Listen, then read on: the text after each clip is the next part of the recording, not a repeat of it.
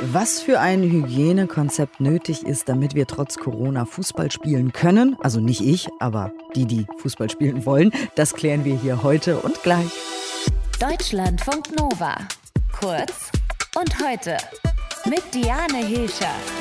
Nach monatelanger Pause gibt es Spieler, die endlich wieder auf den Fußballplatz dürfen. Und das auch noch im Frühling. Viele, viele Amateurkicker in Deutschland müssen darauf noch warten, ja. Aber beim SSV Henstedt im Kreis Dithmarschen in Schleswig-Holstein, da wird schon wieder trainiert. Die Inzidenz im Kreis liegt bei 76 und deswegen sagt das Land, die Kreisliga-Kicker aus Henstedt, die dürfen als Modellprojekt erstmal wieder auf den Platz, auch weil Trainer Simon Mortensen ein gutes Hygienekonzept ausgetüftelt hat. Und der ist jetzt bei mir in der Leitung. Guten Morgen. Ja, guten Morgen aus Dithmarschen in Schleswig-Holstein. Moin, moin. Ihr habt am Freitag zum ersten Mal trainiert und gestern äh, dann direkt wieder. Wie fühlt es sich dann an, auf dem Platz zu stehen? Ja, in einem Wort oder in zwei mega geil. Ähm, das Wetter passte dann auch noch richtig gut dazu. Es war eine mega Stimmung bei uns Freitag auf dem Sportplatz. Gestern dann Kapitel 2 des Modellprojektes. Wahnsinnig cool und aufregend auch. Und sind alle eingerostet? Wie sieht die Fitness aus? oh, gut, so drastisch würde ich es nicht ausdrücken. Ähm, ich glaube, beim einen oder anderen hapert es dann doch noch ein bisschen. Das ist aber auch ganz normal, das, das ist mir bewusst.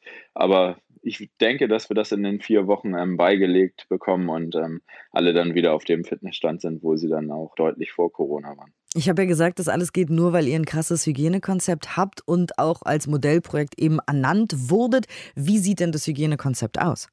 Ja, das Hygienekonzept sagt, dass wir eben in zeitversetzten Abständen am Sportplatz ankommen, dann ein Testregime durchführen. Also jeder Spieler und Trainer wird getestet vorm Training wir natürlich Masken aufhaben, Abstand einhalten, bis das Testergebnis vorliegt.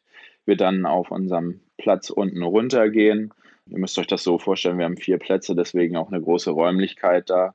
Dann runtergehen auf den Platz, die Trainingseinheit dann im Kontaktformat durchführen, also so, als wäre kein Corona für die zwei Stunden nach dem Training dann einen Fragebogen ausführen, der der wissenschaftlichen Begleitung ähm, dient, damit man eben nach der Projektlaufzeit von vier Wochen das Ganze auswerten kann und gucken kann, ob man es auch auf andere Vereine übertragen kann oder wo eventuell nochmal nachgesteuert werden muss. Ah, du hast gesagt, äh, während des Spiels ist quasi kein Corona, weil ihr seid ja getestet, also im Zweikampf und so weiter, ist alles wie immer. Genau, das kann man so sagen, ja.